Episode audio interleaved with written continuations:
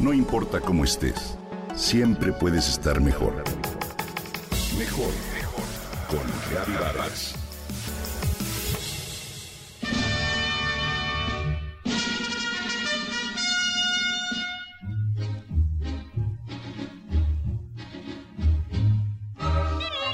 Yo me sé mover, yo puedo andar y hasta correr.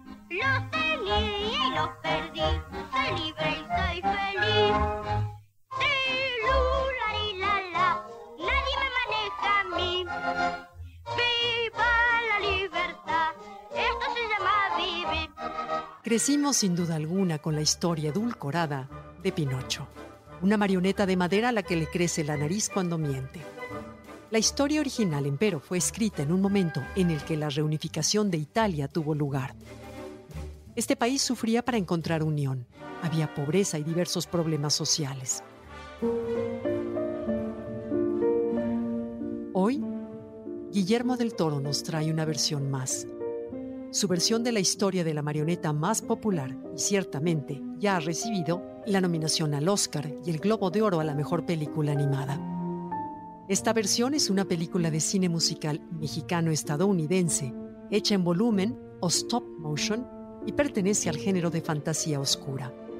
Está dirigida, por supuesto, por Guillermo del Toro y Mark Gustafson, basada en las ilustraciones de Chris Brimley de la novela italiana Las aventuras de Pinocho de Carlo Collodi. Con esta cinta, Del Toro se estrena como director de largometrajes animados. Más allá de sus logros técnicos por stop motion, esta versión de Guillermo destaca por su historia. Una película conmovedora y llena de mensajes o lecciones para el protagonista. Un niño de madera imperfecto que empieza a descubrir el mundo. Indirectamente, sí, los espectadores nos llevamos también algunas reflexiones. Las pérdidas no son negativas, solo son reales.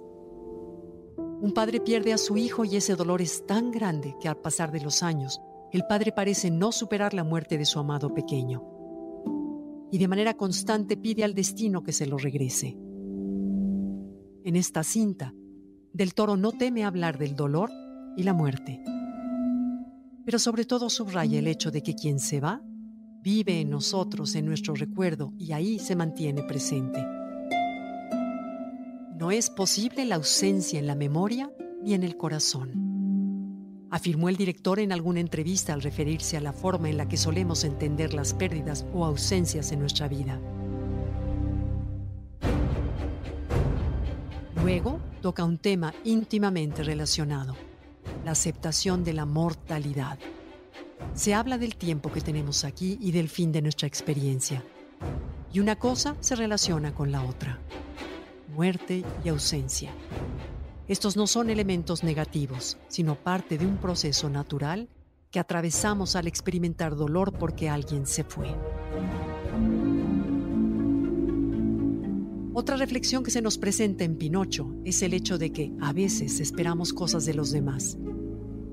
Queremos cambiarlos y no somos capaces de aceptarlos así, tal y como son.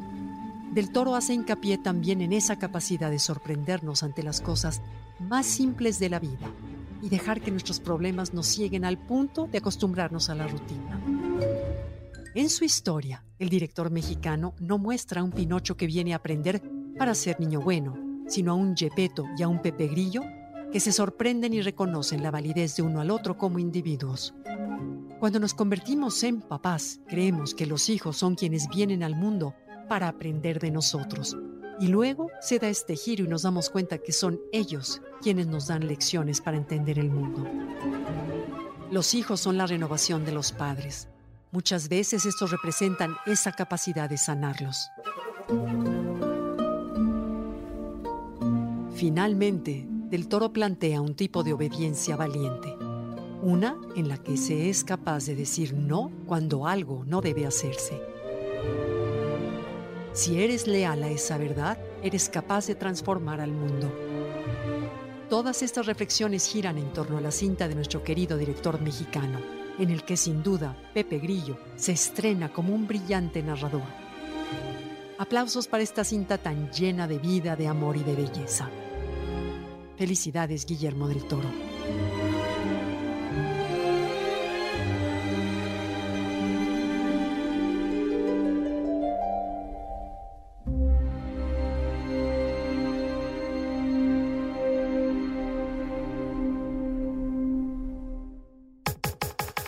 Comenta y comparte a través de Twitter.